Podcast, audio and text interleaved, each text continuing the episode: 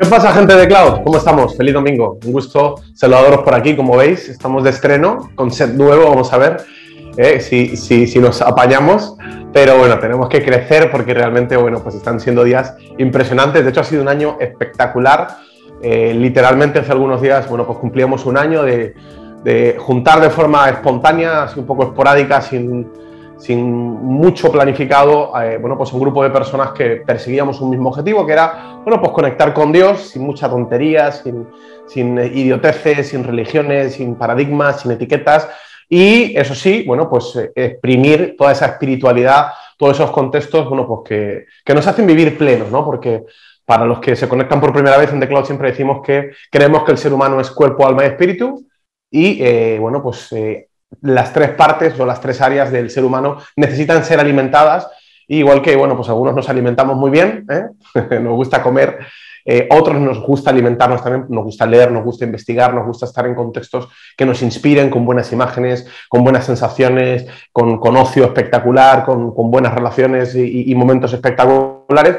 ¿Por qué no decirlo también? El espíritu eh, también necesita su contexto de alimentación y por eso, bueno, pues nació The Cloud para ser your place, para ser tu lugar, para ser nuestro lugar, en el cual, bueno, pues podemos conectar con Dios, de ahí esa nubecita, ¿eh? nunca hemos explicado el logo, pero de ahí esa nubecita que nos tira diseños y, tiene una flechita para abajo y para arriba, ¿no? Ahí estamos conectando con Dios. Y estamos además muy contentos porque, bueno, pues este es el segundo capítulo de Smart People, eh, como sabéis, eh, y si no lo sabéis, ya os lo contamos en The Cloud también, bueno, pues a veces tenemos series en las que, bueno, pues eh, profundizamos en un tema o enganchamos un tema y, lo, exprimimos bien. Y estamos hablando de gente eh, inteligente, casi me atrevería a decir sabia, la palabra sabia puede sonar a, algo viejo algo un poco antiguo, pero es cierto que la inteligencia eh, no alcanza, hace falta la capacidad o la inteligencia aplicada a la práctica y ahí, bueno, pues la semana pasada veíamos algunas cosas por hacer algún repaso, la semana pasada estábamos estudiando y hoy vamos a seguir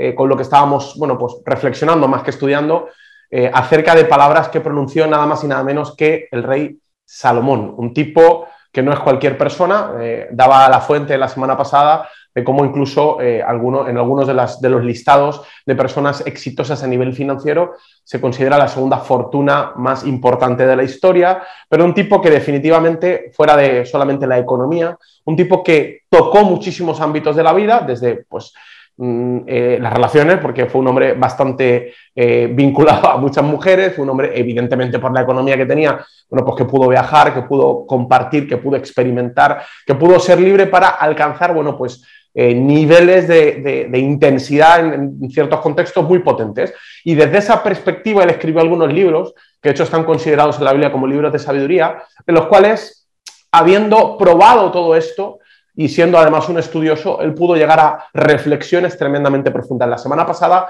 hablábamos de características de las smart, de la smart people, ¿no? Y por hacer un poco de repaso hablamos de la sabiduría, y de hecho de la sabiduría aplicada a nuestros primeros años. Hablábamos de cómo la sabiduría tiene un pequeño elemento de diagnosis, que es cómo eh, estamos eh, comportándonos o qué reacciones estamos produciendo en nuestros padres. Eh, hablaba exactamente de, bueno, pues alegrar a nuestros padres, que a veces son difíciles de alegrar, padres, y no entristecer a nuestras madres, que a veces eh, es, bastante difícil, porque, bueno, pues tanto los hombres como las mujeres tienen estándares diferentes, tienen mecanismos diferentes y básicamente decir alegrar a padres y no entristecer a madres probablemente sea la exigencia más grande que se le puede pedir a un hijo y como eso, bueno, pues era también un símbolo de sabiduría. También hablábamos de justicia, hablábamos de cómo la justicia era un mecanismo para vivir la vida de forma intensa. Hablábamos de que de esa frase maravillosa que tanto nos gusta, ¿no? de, que, bueno, pues eh, para la gente lo digo, que, mide la vida en años, ¿no? que no importa cuántos años tiene tu vida, sino cuánta vida tienen tus años. ¿no? La clave era la justicia como mecanismo para experimentar una vida plena, una vida eh, buena a corto plazo, pero también trascendente a largo plazo. No disfrutar de, bueno, pues de un placer momentáneo, de la injusticia y aprovecharte de, situaciones que luego te acaben pasando factura y acabes pagando intereses y, cosas que quizá no habías planificado. ¿no? Hablábamos de la diligencia, incluso para los empresarios, que tenemos un montón de empresarios conectados y la gente que tiene equipos o es empleada. Hablábamos de no te asocies con personas negligentes. La diligencia tiene que ver con la velocidad con la que reaccionas a las cosas que sabes que tienes que hacer. Cuando algo necesita de tu intervención, bueno, cuánto tiempo tardas en reaccionar y esa velocidad de reacción determina, bueno, pues, eh, o te da información de a qué nivel de sabiduría estás o de smart people eres. Y yo decía o concluía, esto es algo personal, que eh, no pongas en tu equipo gente negligente. Yo soy un, un enemigo de la negligencia, de hecho me molesta expresamente en mis empresas, en mis trabajos, en los diferentes contextos en los que soy productivo, bueno, pues rodearme de personas eh, negligentes porque la negligencia, es decir, la gente que retrasa, que procrastina eh, cosas, al final son gente que trae ruina. Y Salomón, como digo, no yo, Salomón, un tipo que ganó un poquito más que yo, un tipo que tenía empresas un poquito más grandes que yo, eh, básicamente, él, después de muchas experiencias, concluía que esto era también un símbolo para detectar smart people. Hablamos del entendimiento en los tiempos. Qué potente esto de, oye, mm, hay muchas veces que la respuesta no es sí o no. ¿verdad? Los humanos a veces somos más básicos que el mecanismo un botijo, ¿no? Pero, pero a veces la respuesta no es sí o no, la respuesta es no ahora o sí ahora. O sí luego o no luego. O sea, el tiempo a veces evoluciona el concepto. La respuesta sí puede ser simplemente, eh, bueno, pues un concepto temporal, puede ser por un momento, pero cuando cambian los tiempos, cuando evolucionan los tiempos, también pueden evolucionar las respuestas. Y hay gente que siempre está fuera de tiempo. Yo siempre eh, uso el ejemplo de Forrest Gump, que es el mejor ¿no? que he visto en el cine, para eh, hablar de momentum cuando hablan negocios, de estar en el sitio correcto. ¿no? no solamente se trata de estar en el sitio correcto, se trata de estar en el sitio correcto en el momento correcto. Hay gente que, eh, de hecho, tengo amigos, ¿no? Que a veces le bromeo y le digo, macho, eres un fenómeno de saber cuándo va a pasar algo, pero, pero perdón, dónde va a pasar algo, pero nunca sabes cuándo va a pasar algo. Algunos, bueno, pues, pues eh, vimos cosas en, el pasado, tuvimos ideas de negocio y las plantamos. En mi caso particular, algún día os contaré mi historia, pues he tenido la, bendición o la fortuna de a veces ver un negocio, eh, pero verlo antes de tiempo, a lo mejor. y a lo mejor por no estar vinculado, no estar en esa ventana temporal correcta, al final no ocurre lo que tiene que ocurrir. No solamente se trata de ser entendido en, el qué y en el cómo, sino esa revelación o ese entendimiento del cuándo. Y lo último que hablábamos la semana pasada era de la integridad, de esa Smart People que es de una sola pieza, o lo que es lo mismo, eh, no tener varias caras, no tener doblez y cómo esto generaba autoconfianza. Y hoy vamos a seguir con el mismo texto, porque Lo dije el otro día y es impresionante. El libro de Proverbios es un libro que probablemente podríamos tirarnos una sesión por versículo y, a lo mejor hasta podríamos tirarnos un mes con cada versículo, ¿no? Porque hay palabras tremendamente profundas que detonan reflexiones y análisis tremendamente profundos. Pero hoy vamos a seguir donde lo dejamos, la semana pasada lo dejamos en el versículo 9 y como estamos en esta serie Smart People, yo quiero continuar eh, delimitando o marcando o resaltando algunas de las eh, bueno, pues especificaciones que Salomón hace hacia las características de la gente smart. Así que como estamos hablando de smart people, como queremos darte contenido espiritual, pero también contenido práctico para que pueda, bueno, pues potenciar tu semana, vamos a irnos a Proverbios capítulo 10 y como la semana pasada lo dejamos en el versículo 9, vamos a continuar leyendo lo que escribe Salomón hoy en el versículo 10. Y este, este primer versículo, el 10, dice, el que guiña el ojo acarrea tristeza. No olvidemos que venimos de un contexto de maldad, ¿vale? Estaba hablando de maldad. O sea, en este contexto dice, el que le guiña el ojo, podríamos decir, a la maldad, acarrea tristeza. Y el necio de labios será castigado. Si sigo sacando pequeños elementos o pequeñas características, bueno, pequeñas o grandes, de la Smart People, el punto número 6 o el siguiente sería que son masters o son expertos en contexto palabra que tanto nos gusta y que la gente dice, ¿por qué dicen contexto? ¿no? Porque, porque eh, ya hemos dicho que no solamente es el lugar, sino también puede ser el tiempo. Y aquí está diciendo Salomón algo muy potente. Está hablando de que el que le guiña el, ojo a la maldad, o sea, tiene que ver con cierta complicidad, no pasa nada, al final acarrea tristeza. ¿Vale? O sea, su fruto, lo que detona o lo que cosecha sembrar bueno, pues complicidad con la maldad es tristeza. Y lo segundo que dices, es el necio de labios será castigado. Lo que está claro es que, bueno, pues eh, al final mm, eh, tu reacción, tu relación con la maldad crea futuro. Ahora, la palabra que me gusta, me gusta la palabra original, mm, la traducción al español a veces con las traducciones se pierde un poquito de, contenido, pero me gusta porque la palabra karach, no voy a entrar en, cuestiones etimológicas, no, no, no vamos a poner raros, pero tiene que ver, es súper curioso porque esta palabra en hebreo tiene dos usos y es muy potente porque creo que tiene, tiene contenido para nosotros. Y es, el primer uso es el que usa el traductor en español, guiñar el ojo, pero el segundo es cerrar los labios. O sea, lo que está diciendo aquí Salomón, hablando otra vez de Smart People, es el que guiña, el que es cómplice de la maldad, y guiñar el ojo a veces no es solamente hacer un acto de aprobación, sino el que cierra sus labios, es decir, el que no dice nada, el que se calla, está guiñando el ojo. Podríamos hacer un poco ese, ese, símil, ¿no? Porque a lo mejor alguno me está escuchando y está diciendo, ah, no, yo conozco un montón de gente mala, pero yo no le guiño el ojo, yo no lo apruebo. Ya, pero la pregunta es, ¿lo haces con los labios cerrados? Porque si cierras tus labios a la maldad, en esta palabra concreta de Salomón, eh, él está de alguna forma considerando que ese estándar es guiñarle el ojo a la maldad. Y el que le guiña el ojo a la maldad acarrea tristeza. Luego hay un montón de gente deprimida que dice, es que no sé por qué, es que ¿qué he hecho yo para merecer esto? Bueno, aquí Salomón, repito, está dando puntadas finas, ¿no? Está diciendo, ojo, ojo con los que le guiñan el, el ojo a la maldad, y que guiñar el ojo no necesariamente solamente aprobar la maldad, sino ojo con aquellos que no hacen nada cuando se generan contextos de maldad. Pero mira el segundo versículo, cómo le da un poquito más de luz a todo esto. Dice, y el necio de labios será castigado. Claro, la palabra necio ya la analizamos la semana pasada, pero si estás conectado por primera vez, para mí es una palabra increíble. Una palabra increíble sobre todo por, bueno, por los tiempos que vivimos. No quiero ser antipático, o sí, pero bueno, es, una característica que al menos en mí personalmente muchas veces encuentro, pero en la sociedad encuentro incluso mm, más común de lo que me gusta, más comúnmente de lo que me gustaría, ¿no? La necedad tiene que ver con la gente que insiste en sus propios errores o se aferra a ideas equivocadas, demostrando con ella falta de inteligencia. O sea, estas personas que saben que están haciendo algo mal, pero les importa un rábano. O sea, además de hacer las cosas mal, lo hacen de forma terca. No es lo mismo tropezar, decíamos la semana pasada, con una piedra y decir, ostras, no la había visto, a saber que tienes una piedra y no quitarla nunca. O sea, seguir tropezándote con la misma piedra, encariñarte con la piedra, ¿no? Y está hablando de que la necedad de labios, ojo, no necedad solamente como concepto abstracto, la necedad en tu vocabulario ¿vale? Va a detonar castigo. Ahora, el necio de labios será castigado, es decir, cuando la necedad está en el lenguaje o hay contextos en el que hay gente hablando estupideces, ¿vale? Básicamente esto va a producir castigo. ¿Por qué? Es muy sencillo. El lenguaje que nos suma, uno puede pensar, ayer decía algo eh, o hablaba con alguien y estaba escribiendo una frase y decía que el hacer nada es hacer algo, ¿no?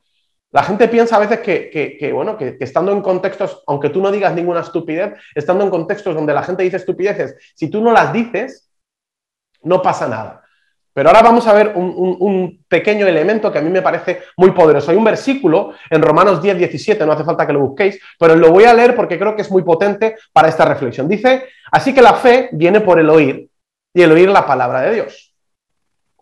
¿Y qué tiene que ver esto con lo que estoy diciendo? O sea, si en Romanos estoy entendiendo un principio que es la fe viene por el oír, es decir, las palabras que escuchan mis oídos producen fe. O lo que es lo mismo, no solamente tengo que estar preocupado por lo que hablo, sino ojo con lo que escucho, porque aunque yo crea que soy el increíble Jul de la motivación, mi mente, mi subconsciente está conectado con mis oídos. Podría concluir este pensamiento con una reflexión. Si las palabras son semillas, porque no tengo por qué decir que, las palabras te van a condicionar para toda la vida. Claro que todos escuchamos alguna pendejada de vez en cuando, ¿no? Pero, pero son una semilla. El problema es cuando tú plantas una semilla y la expones a un contexto de crecimiento, la riegas, ¿no? Entonces, si las palabras son semillas, en este texto de Romanos podemos entender que los oídos son depósitos de fe. ¿Qué ocurre? La fe viene por el oír la palabra de Dios, o lo que es lo mismo, si yo quiero construir una relación con Dios, probablemente tengo que hablar con Dios, tengo que escuchar las palabras de Dios.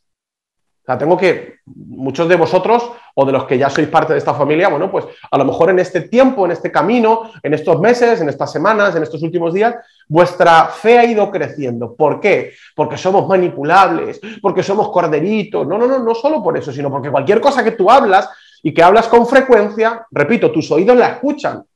Claro que las palabras tienen poder. Yo no soy un súper místico y escucho gente que dice, no, cuidado con lo que dices, porque lo que dices se va al universo y el universo lo transforma y te lo revienta y, la ley de la atracción. Yo no voy tan allá, voy a un mecanismo mucho más sencillo.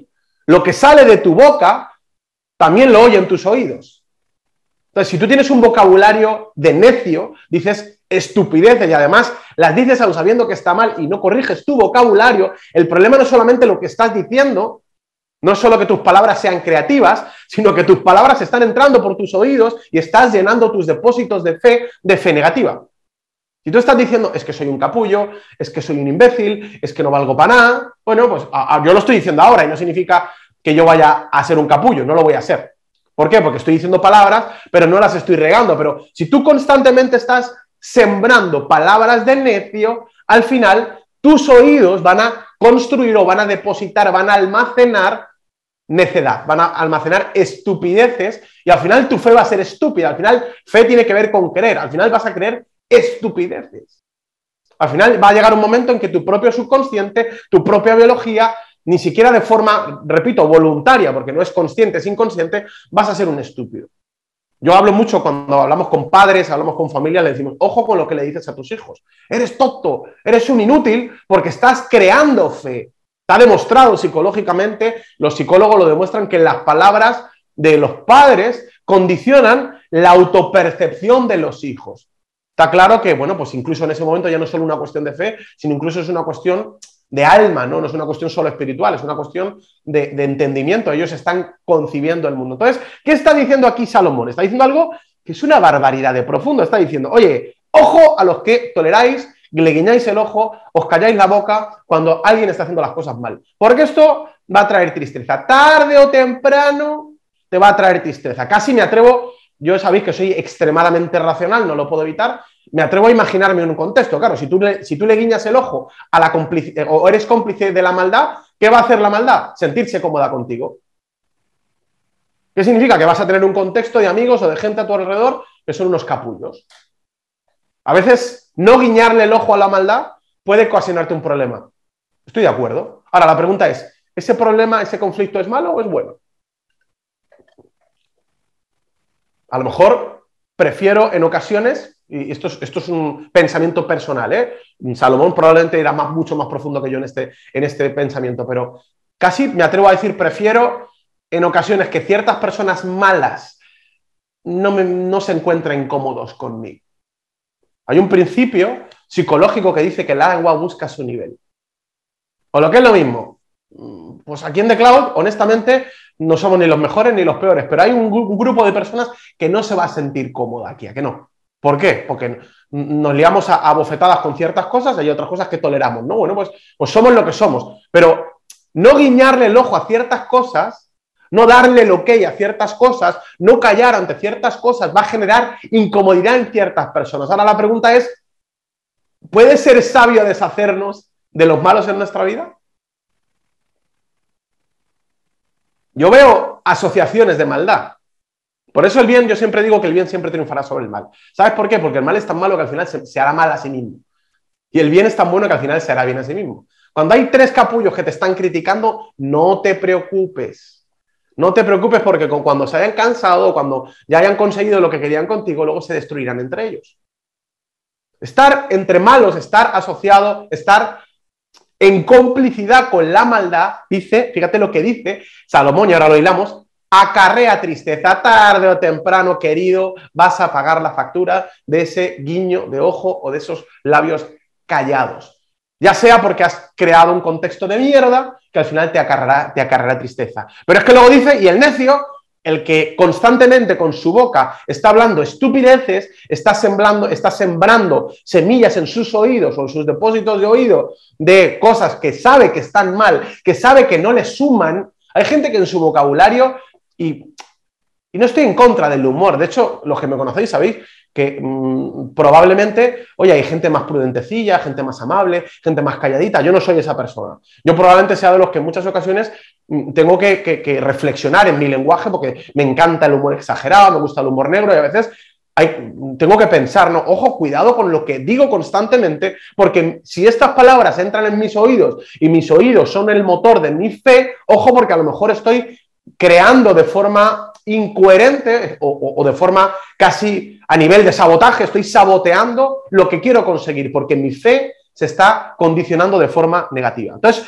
los, la Smart People va a ser máster en contextos. Ahora, mira qué interesante. Porque sigue hablando, versículo 11, dice, manantial de vida es la boca del justo, pero violencia cubrirá la boca de los impíos.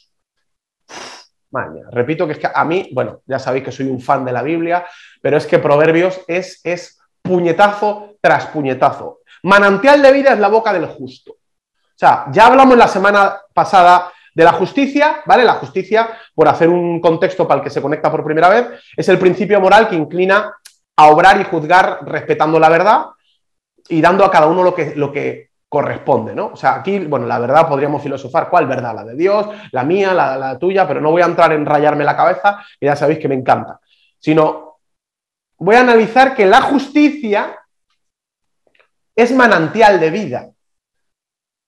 Hablábamos la semana pasada que la vida, claro, ¿cómo medimos la vida? Alguno dirá, ¿qué pasa? ¿Que ser justo me hace vivir más años? Bueno, probablemente sí, porque no te maten, pero no estamos hablando desde la perspectiva de la vida en cuanto a años. Nuestro medidor para la vida en este texto no es los años, sino la calidad. También cantidad, pero la calidad, la justicia, hablábamos la semana pasada, le aporta esencia, le aporta vida a tu vida. Parece una paradoja, pero es así. Ahora, es súper interesante porque aquí Salomón dice manantial de vida. ¿Por qué utiliza la palabra manantial? Yo he al original y hablaba de fuente, manantial. Aquí, perdón, pero voy a barrer para casa porque a mí me gustan estos conceptos. Pero, claro, no es lo mismo agua, no es lo mismo un vaso de agua que un manantial.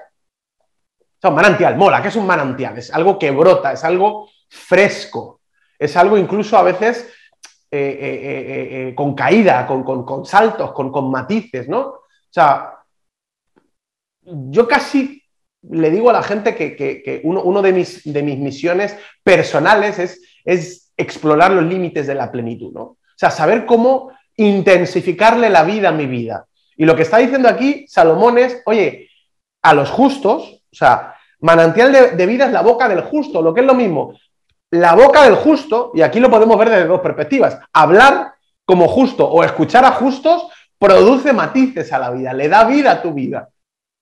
Yo soy honesto, o sea, mm, mm, relacionarte con gente buena, al final te da buenos contextos. Y esos buenos contextos, hablábamos incluso la semana pasada de las memorias, te generan buenas memorias.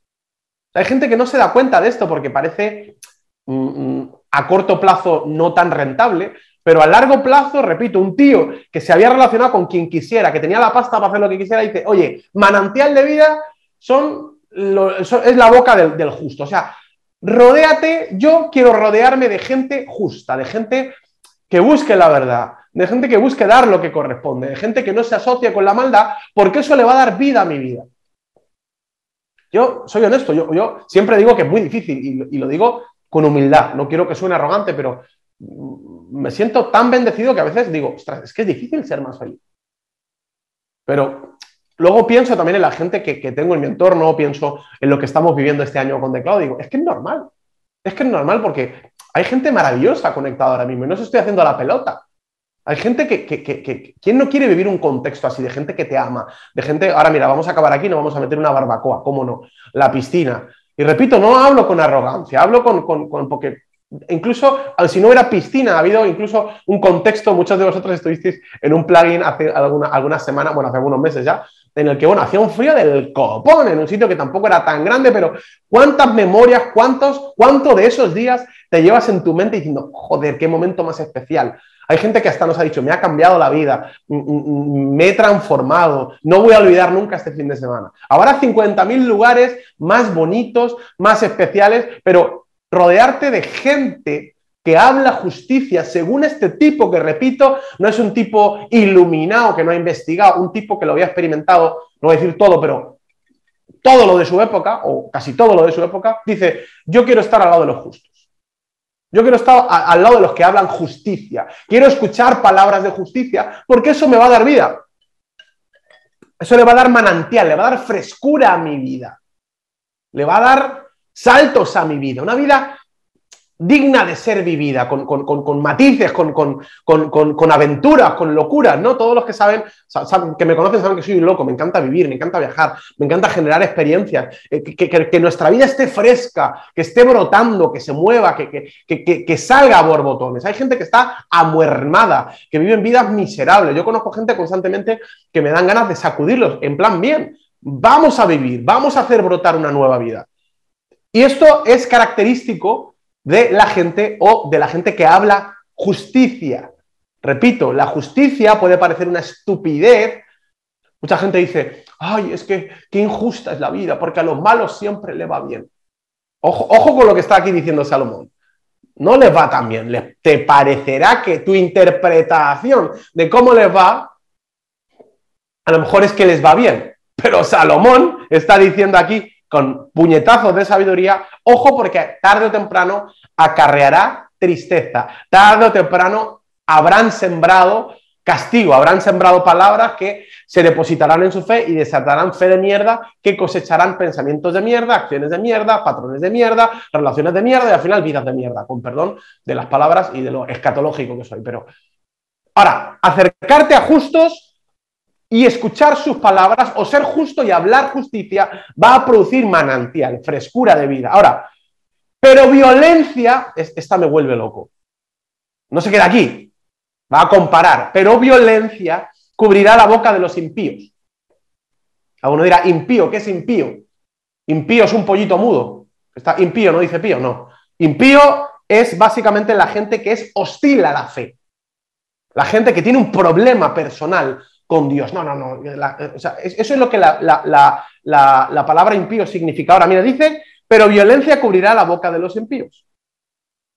Ojo, ojo a la comparativa. O sea, una vida fresca, desbordante, llena de emociones, de piruetas, de, de frescura, esa vida es para los que hablan justicia.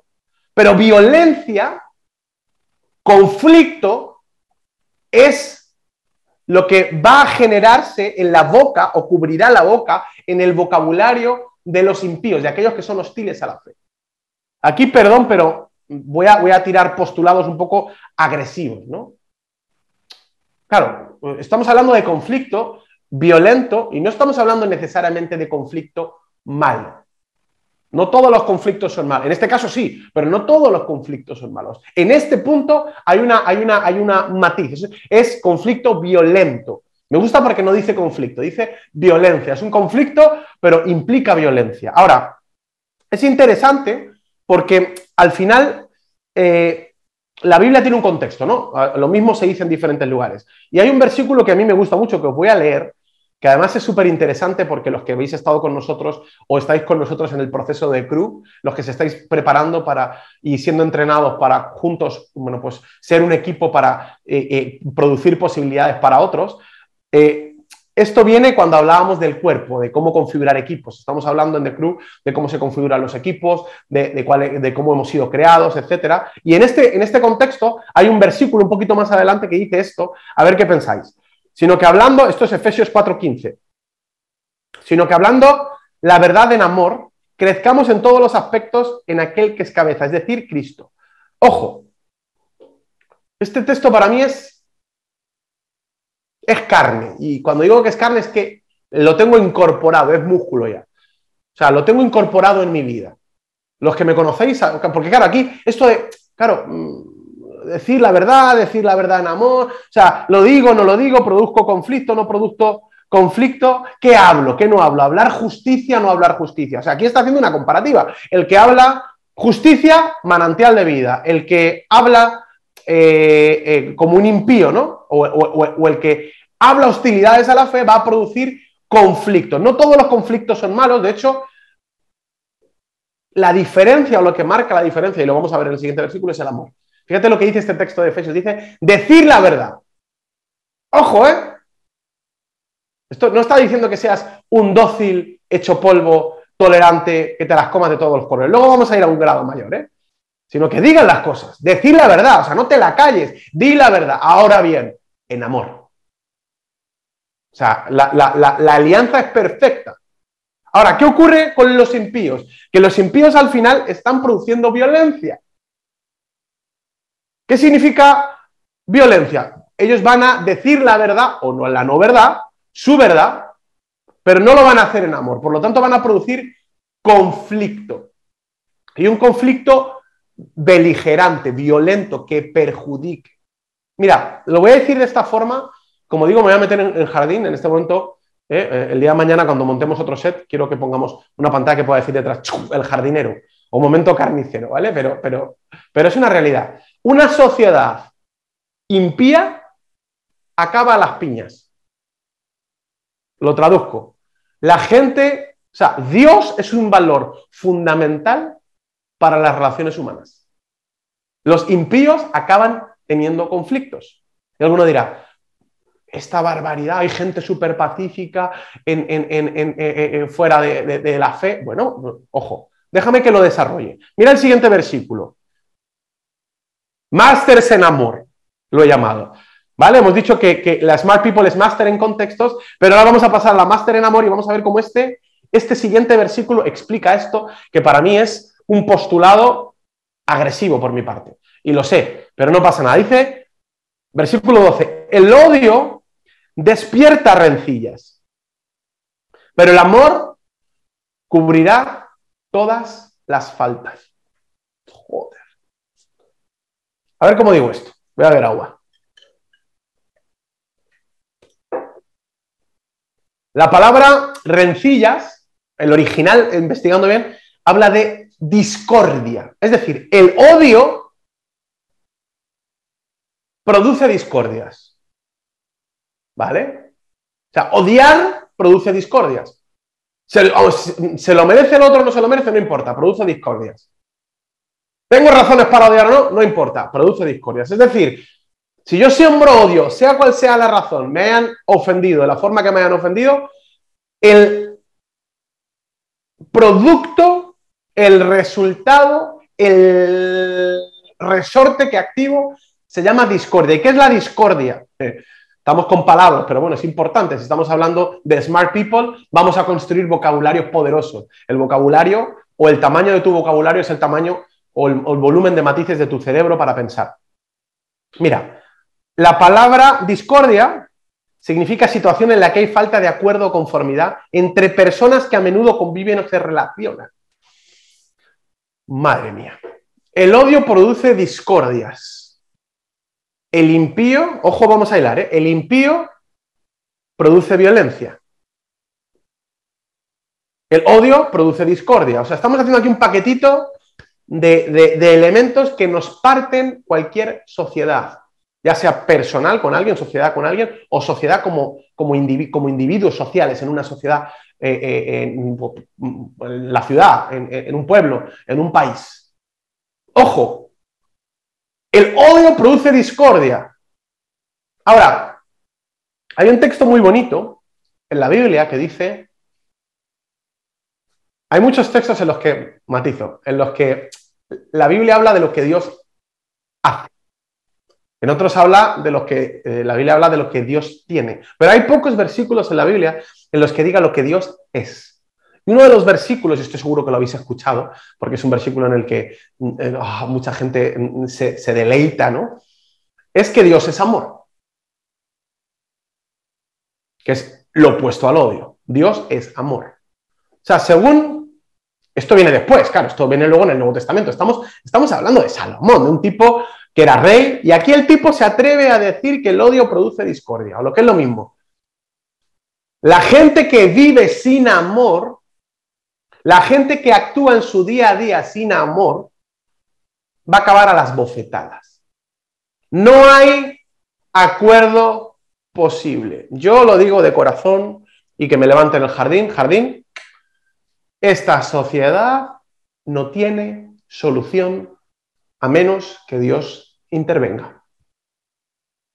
Porque estamos en desacuerdo, vamos a acabar a las piñas. No es que políticamente esta ideología es mejor. No es que esta otra, no es que el machismo, no es que el feminismo, no es que eh, esta gente, no es que este colectivo, no es que los blancos, no es que los negros, no es que los azules. A piñas todo el mundo. Eh, estoy en un jardín, lo sé, y me importa un pimiento. Me considero jardinero. Ya lo dijo Salomón. Señores, Aquí o conectáis con el amor o vais a acabar a las bofetadas. Aquí como escuchéis a los impíos, vais a tener violencia, va a haber conflicto constante y no va a ser ese conflicto del que hablábamos antes, decir la verdad. Eso no es el conflicto. Algunos, claro, ahora hablamos de esto, ¿no? Pero algunos dicen, ah, es que yo digo la verdad y por eso duele. Ojo como decimos la verdad, porque el, matiz que hace que la verdad tenga potencia para, para, para establecer relaciones y que no se partan es el amor. Decir la verdad en amor. O lo que es lo mismo, señores, una sociedad sin Dios es una sociedad que acaba en la impiedad, impía, y acaba produciendo violencia, acaba produciendo odio, y el odio acaba produciendo discordia. Nos vamos a matar, nos vamos a pelear. ¿Por qué ha habido tantas guerras en la historia? Te aseguro que por falta de amor. Ahora mira, mira, mira, este, este texto, claro, no nos quedamos en lo negativo. Mira cómo lo cierra Salomón, que para mí es uno de los textos más bonitos de la Biblia. Dice, pero el amor cubre todas las faltas. Ojo, ojo, ojo, porque aquí, claro, como cojas este versículo y lo lleves a las relaciones, madre mía. Ofendidos, preparar las armas. Pero es así. El amor, dice primera de Pedro, otro versículo, dice, el amor cubrirá multitud de ofensas, transgresiones, o lo que es lo mismo. En nuestras relaciones, en nuestras sociedades, si no hay amor, tenemos un problema, porque vamos a acabar separándonos.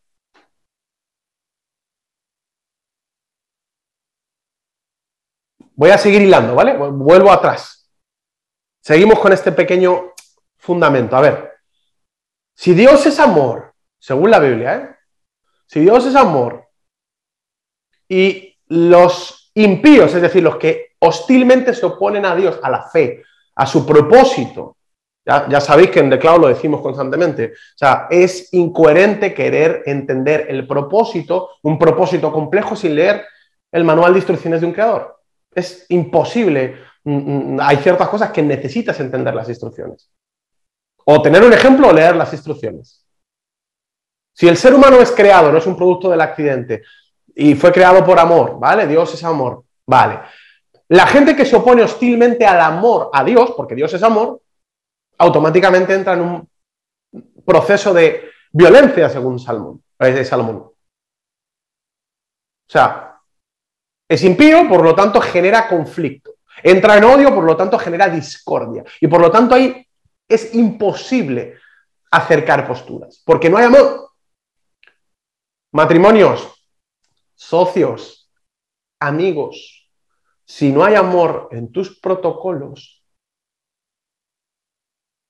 si no hay amor en tus relaciones, tarde o temprano van a llegar a su final. Siempre va a haber un parteaguas. Por eso me molesta tanto. Por eso combato tanto y ataco tan duro a la gente que dice que el amor no es para toda la vida. Las relaciones a lo mejor no son para toda la vida, pero el amor es para toda la vida. Porque precisamente el amor es lo que pega. No sé si me explico. El amor es precisamente Dios. Es esa esencia que permite que dos personas no entren en la discordia. Ojo, decir la verdad en amor no significa que no tengan opiniones diferentes. ¿eh? Ahora lo vamos a ver. No significa que tengan que estar en desacuerdo. De hecho, fíjate, no es un amor idiota hollywoodiense. Dice, el amor cubre faltas, todas las faltas, y, la palabra, y el, de, el, que os he leído de, Pedro dice multitud de ofensas, o lo que es lo mismo. Señores, el amor es el pegamento que va a permitir que dos personas que nos vamos a ofender, la Biblia, repito, esto no es Disney, no te está vendiendo al príncipe azul que ves a, a, la bella durmiente, que manda narices besar a una tipa que lleva durmiendo no sé cuánto tiempo, saber qué aliento tendría, pero eso, eso no te lo cuenta. Todo es mm, eh, colores, unicornios, arcoíris, pajaritos, cantarines. No, aquí te está diciendo, aquí te van a ofender.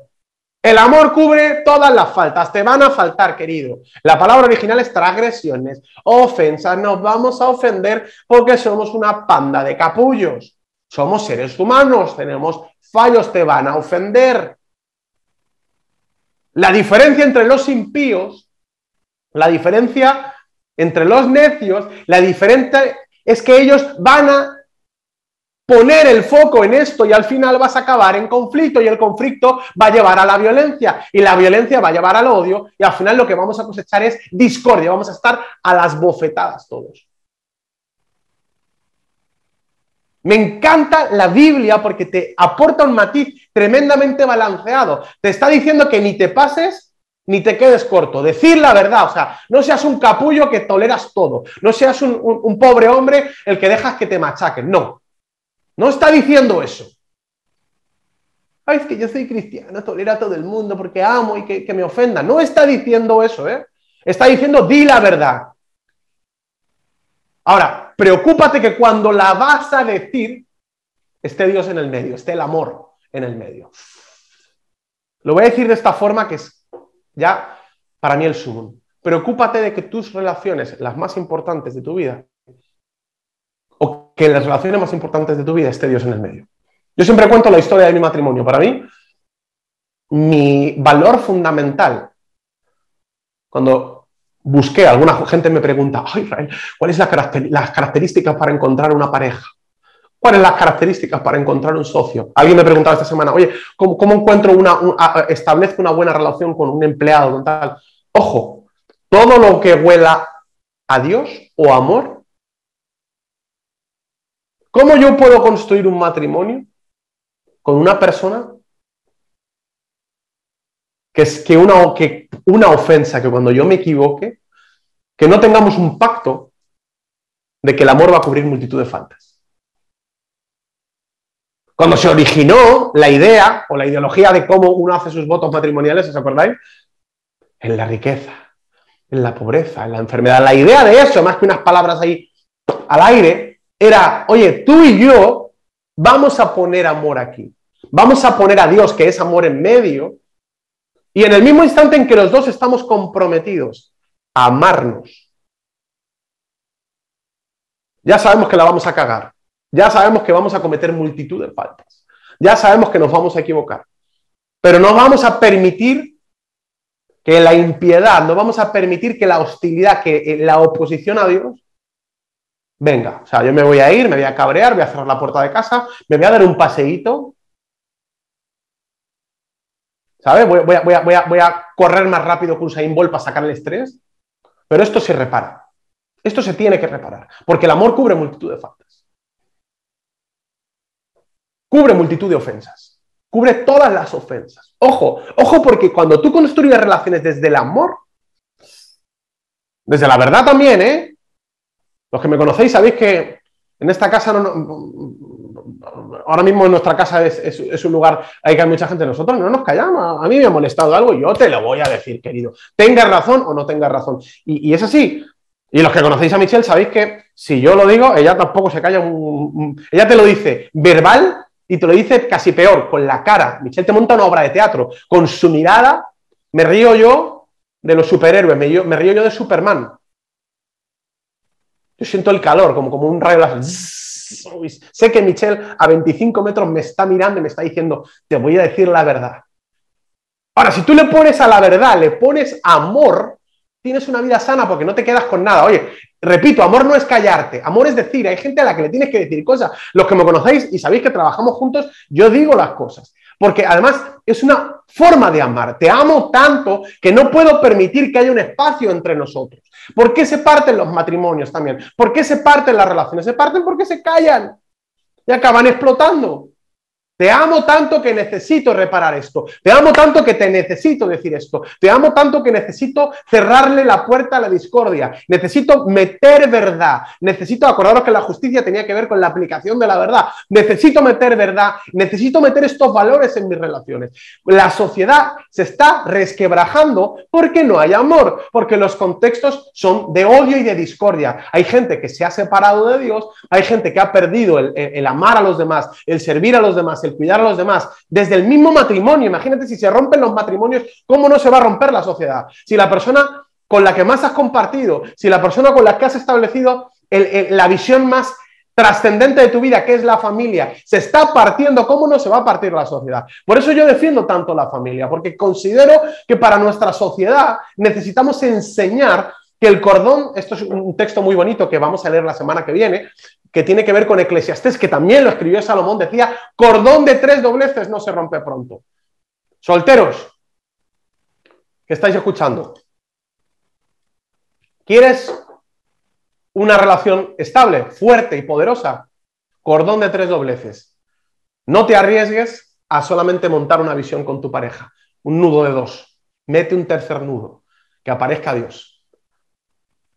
Porque si aparece Dios y hay amor, el amor cubre multitud de faltas.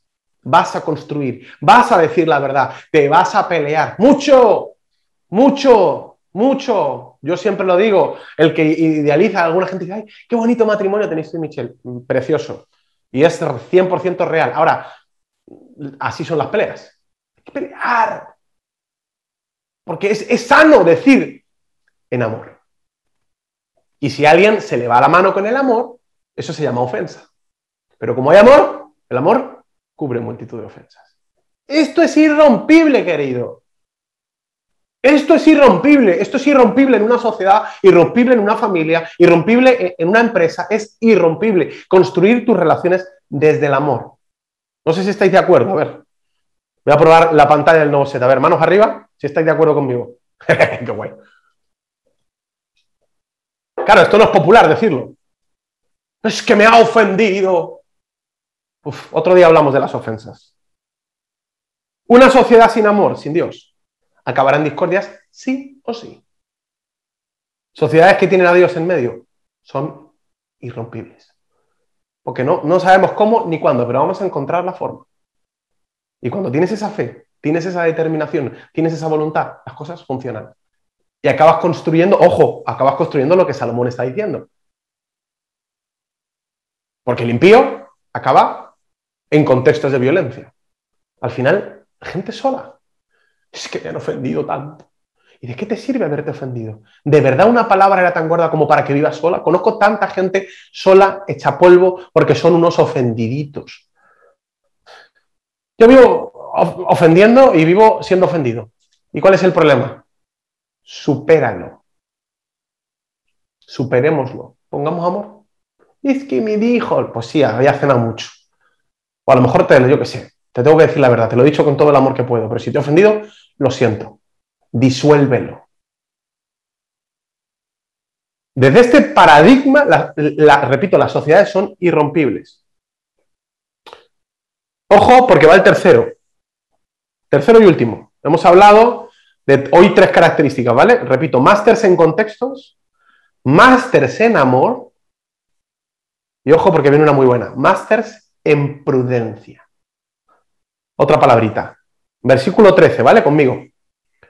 En los labios del prudente se halla sabiduría, más la, más la vara es para las espaldas del falto de cordura. La palabra prudencia, ¿vale? Para, porque aquí utiliza los labios del prudente, el vocabulario, el lenguaje del prudente, ¿vale? Va a, va a producir sabiduría. Ya, ya en la semana pasada hablamos de lo que era la sabiduría. Pero la prudencia es la capacidad de pensar antes ciertos, antes ciertos acontecimientos o actividades sobre los riesgos posibles que estos conllevan y adecuar o modificar la conducta para no recibir o producir perjuicios innecesarios. Esta definición de Oxford me gusta un montón. O lo que es lo mismo, cuando vayas a hablar, querido, cuando vayas a poner lenguaje, cálmate, impulsivo. Cálmate. Y analiza. Esto tiene que ver con lo otro, decir la verdad en amor. Ojo, ojo porque yo conozco mucha gente que en bandera de la sinceridad, lo que son son unos impertinentes. impertinente es algo que no encaja en el tiempo. Es que yo soy sincero. No, no eres sincero, eres, eres impertinente. Porque sinceridad no es decir lo primero que se te pasa por la cabeza.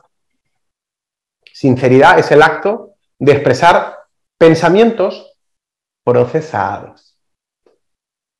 Imagínate, siempre pongo el mismo ejemplo, tu hijo jugando en casa, tira la tele. Si eres un falso sincero de esto, le dices, te voy a matar, niño, te odio, eres el cáncer de esta familia, ya se lo dije a tu padre que no quería tenerte, que ibas a ser una desgracia. A los 10 minutos, uy, me he pasado. O sea, no estaba siendo sincero, porque en realidad no sientes eso. Estás hablando desde la emoción puntual, en realidad amas a tu hijo. Entonces no estás siendo sincero, estás siendo imprudente, estás siendo impertinente. En el lenguaje, fíjate lo que dice eh, Salomón, porque esto es poderosísimo. En los labios del prudente se halla sabiduría. Prudencia, querido. Prudencia. Oye, voy a decir algo. Eh, los que me conocéis sabéis que, hago este ejercicio, hablo mucho y a veces soy bastante imprudente, pero, pero creerme que callo mucho. O sea, hay muchísima reflexión en mis palabras, sobre todo cuando mis palabras van a ser duras. Espera, espera Israel. Es, eh, lo voy a decir de esta forma que os va a gustar. La semana pasada hablábamos de un elemento y esta semana de otro. Yo he hecho aquí una ecuación que básicamente la sinceridad y la prudencia no son incompatibles por una razón. La prudencia es fruto del amor, del entendimiento de los tiempos y de la justicia. Hablábamos la semana pasada el entendimiento de los tiempos. Ya venimos de ahí. Oye, es el momento de decir esto. Eres un capullo integral. Pero ahora mismo estamos peleándonos que nos queremos matar. ¿De verdad? ¿Va a sumar lo que voy a decir? Yo te tengo que decir la verdad, es verdad, la Biblia me enseña, la sabiduría me enseña que tengo que decir que eres un capullo integral y que opino fundamentadamente y sin ningún tipo de, rencor, que eres un capullo integral. En ocasiones eres un cretino y te lo tengo que decir, eres un improductivo. Lo eres, eres, eres una persona cobarde. No pasa nada. Ahora, ¿cuándo lo digo? ¿Te lo digo ahora en mitad de una pelea que nos estamos matando? a lo mejor no es el momento. Y la semana pasada hablamos de cuán potente eran los entendidos en los tiempos. Mis emociones son tan fuertes que no me puedo callar. Mis emociones son tan fuertes que no puedo tener amor. Es, que, es que ese es el, el, cáncer de las relaciones, tío. El momento en que vinculas emocionalidad o emociones al amor, estás jodido. Por eso me cabrea tantísimo este, este, este, e, e, e, ese paradigma erróneo y, cancerígeno para las relaciones como es el amor es un sentimiento y una mierda. Los sentimientos son fruto de contextos y de situaciones. Claro que, amar va a producir contextos de, emociones positivas, pero amar también va a producir contextos de, situaciones negativas y si no, que se lo digan a los padres y a las madres. Cuando tu hijo lo quieres matar y, y no significa que has dejado de amar, significa que precisamente porque amas, contienes tus emociones. ¿Y qué es la prudencia sino contener tus palabras? Oye, es, que te tengo que decir cosas, pero no es el momento. Mañana hablamos. Padres, cuando corrigáis a vuestros hijos, mañana hablamos. Maridos, esposas, parejas, cuando habléis uno con el otro y os, vayáis a decir la verdad, que os la tenéis que decir, no te lo calles porque eso te, eso te pudre por dentro, pero dilo en amor. Escoge el momento y dilo en amor. Escoge el momento, escoge la intención y ponle, justicia, busca verdad. Por eso hemos llamado a esta serie Smart People. Tú imagínate gente, ahora apliquemos esto un momento a nuestra sociedad. Apliquemos esto a nuestra familia, apliquemos esto a nuestra semana, apliquemos esto a nuestro trabajo, apliquemos esto a nuestros empleados, a nuestras empresas, a nuestros políticos. Gente que dice la verdad. Vale, cariño, ya se nos ha pasado, ¿no? Sí, vale. Tú eres consciente que yo ayer cuando tú me dijiste eso, te quería matar. Por supuesto te amo. Pero considero hoy, en frío, que eres bastante cretino, a veces. Y me lo dices. Y te lo digo con amor. Te lo digo porque No puedo dejar que haya una grieta en nuestra relación. Si yo estoy equivocado, lo estoy. Y ahora hablamos y a lo mejor es alguna mala conclusión. Pero esto, esto tiene que salir a la luz. El amor trae luz. El amor saca las cosas a la luz, pero en amor. En el momento correcto. Trae prudencia. Solo me parece potente a mí, a ver, grupo, o sea, ¿no os parece potentísimo esto? Es que yo soy de los que calla todo el rato. Bueno, Smart People te viene a tener una revelación. Habla de una puñetera vez. Busca el momento. Familia, sentaros aquí. Les montas una cena. Mamá quiere hablar con toda la familia. ¿Os gusta el pavo, hijo? Sí. Bien. Mamá está hasta las narices de todos vosotros porque sois todos una panda de vagos. Y os quiere mucho, mamá. Pero aquí van a cambiar las cosas. Claro, Di las cosas, no te calles. Esto no es que somos, y es que yo soy espiritual, yo me, las como de todos los colores. No tragues mm, pestilencias, no, no dejes que te abusen. Tráelo a la verdad, pero en amor, en el momento correcto. Y no le guiñes el ojo a la maldad. Hay que decir las cosas, señores. Voy a abrir mi boca. No voy a tener complicidad con la maldad. Voy a traer amor, voy a traer a Dios, voy a poner a Dios en mis relaciones, voy a poner a Dios en, mis contextos. Hacemos resumen. O sea, soy o voy a ser como smart people o como persona inteligente, voy a ser una máquina en contextos. No voy a asociarme con los malos. Voy a estar cerca de los justos, de los que hablan justicia, porque eso le va a dar frescura a mi vida, le va a dar, le va a dar revolución, le va a dar saltos, le va a dar matices de vida a mi vida. Y ahora que soy un maestro en los contextos, Voy a ser un maestro en el amor. Voy a aprender cómo amar de verdad, cómo ser amado. Voy a, voy a decir verdades como puños, pero en momentos perfectos. Voy a escoger los momentos y los voy a decir siempre con la perspectiva de construir. Si lo que quiero es desahogarme, algunos que me conocen ya me habéis visto. En ocasiones ya sabéis que no, sirvo para eso. Cuando alguien me llama para desahogarse, bueno, menos con mi mujer, pero normalmente, ojo, porque hay gente que te ha, catalogado como un estercolero. Yo no soy el basurero de nadie, querido. No lo soy.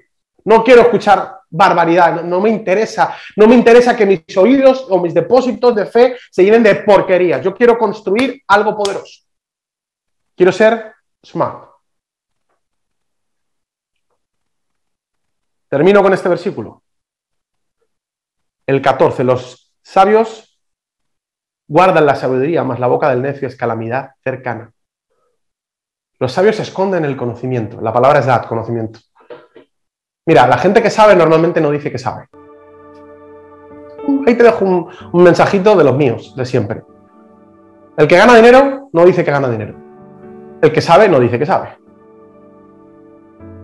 Si alguien está haciendo excesivo marketing, probablemente sea porque hay un, hay un dicho español del refranero español que, es, que dice, dime de lo que presumes y te diré lo que careces. Y tiene cierta razón. ¿Por qué? Porque una persona que tiene, no dice que tiene. Fíjate, otro principio de sabiduría.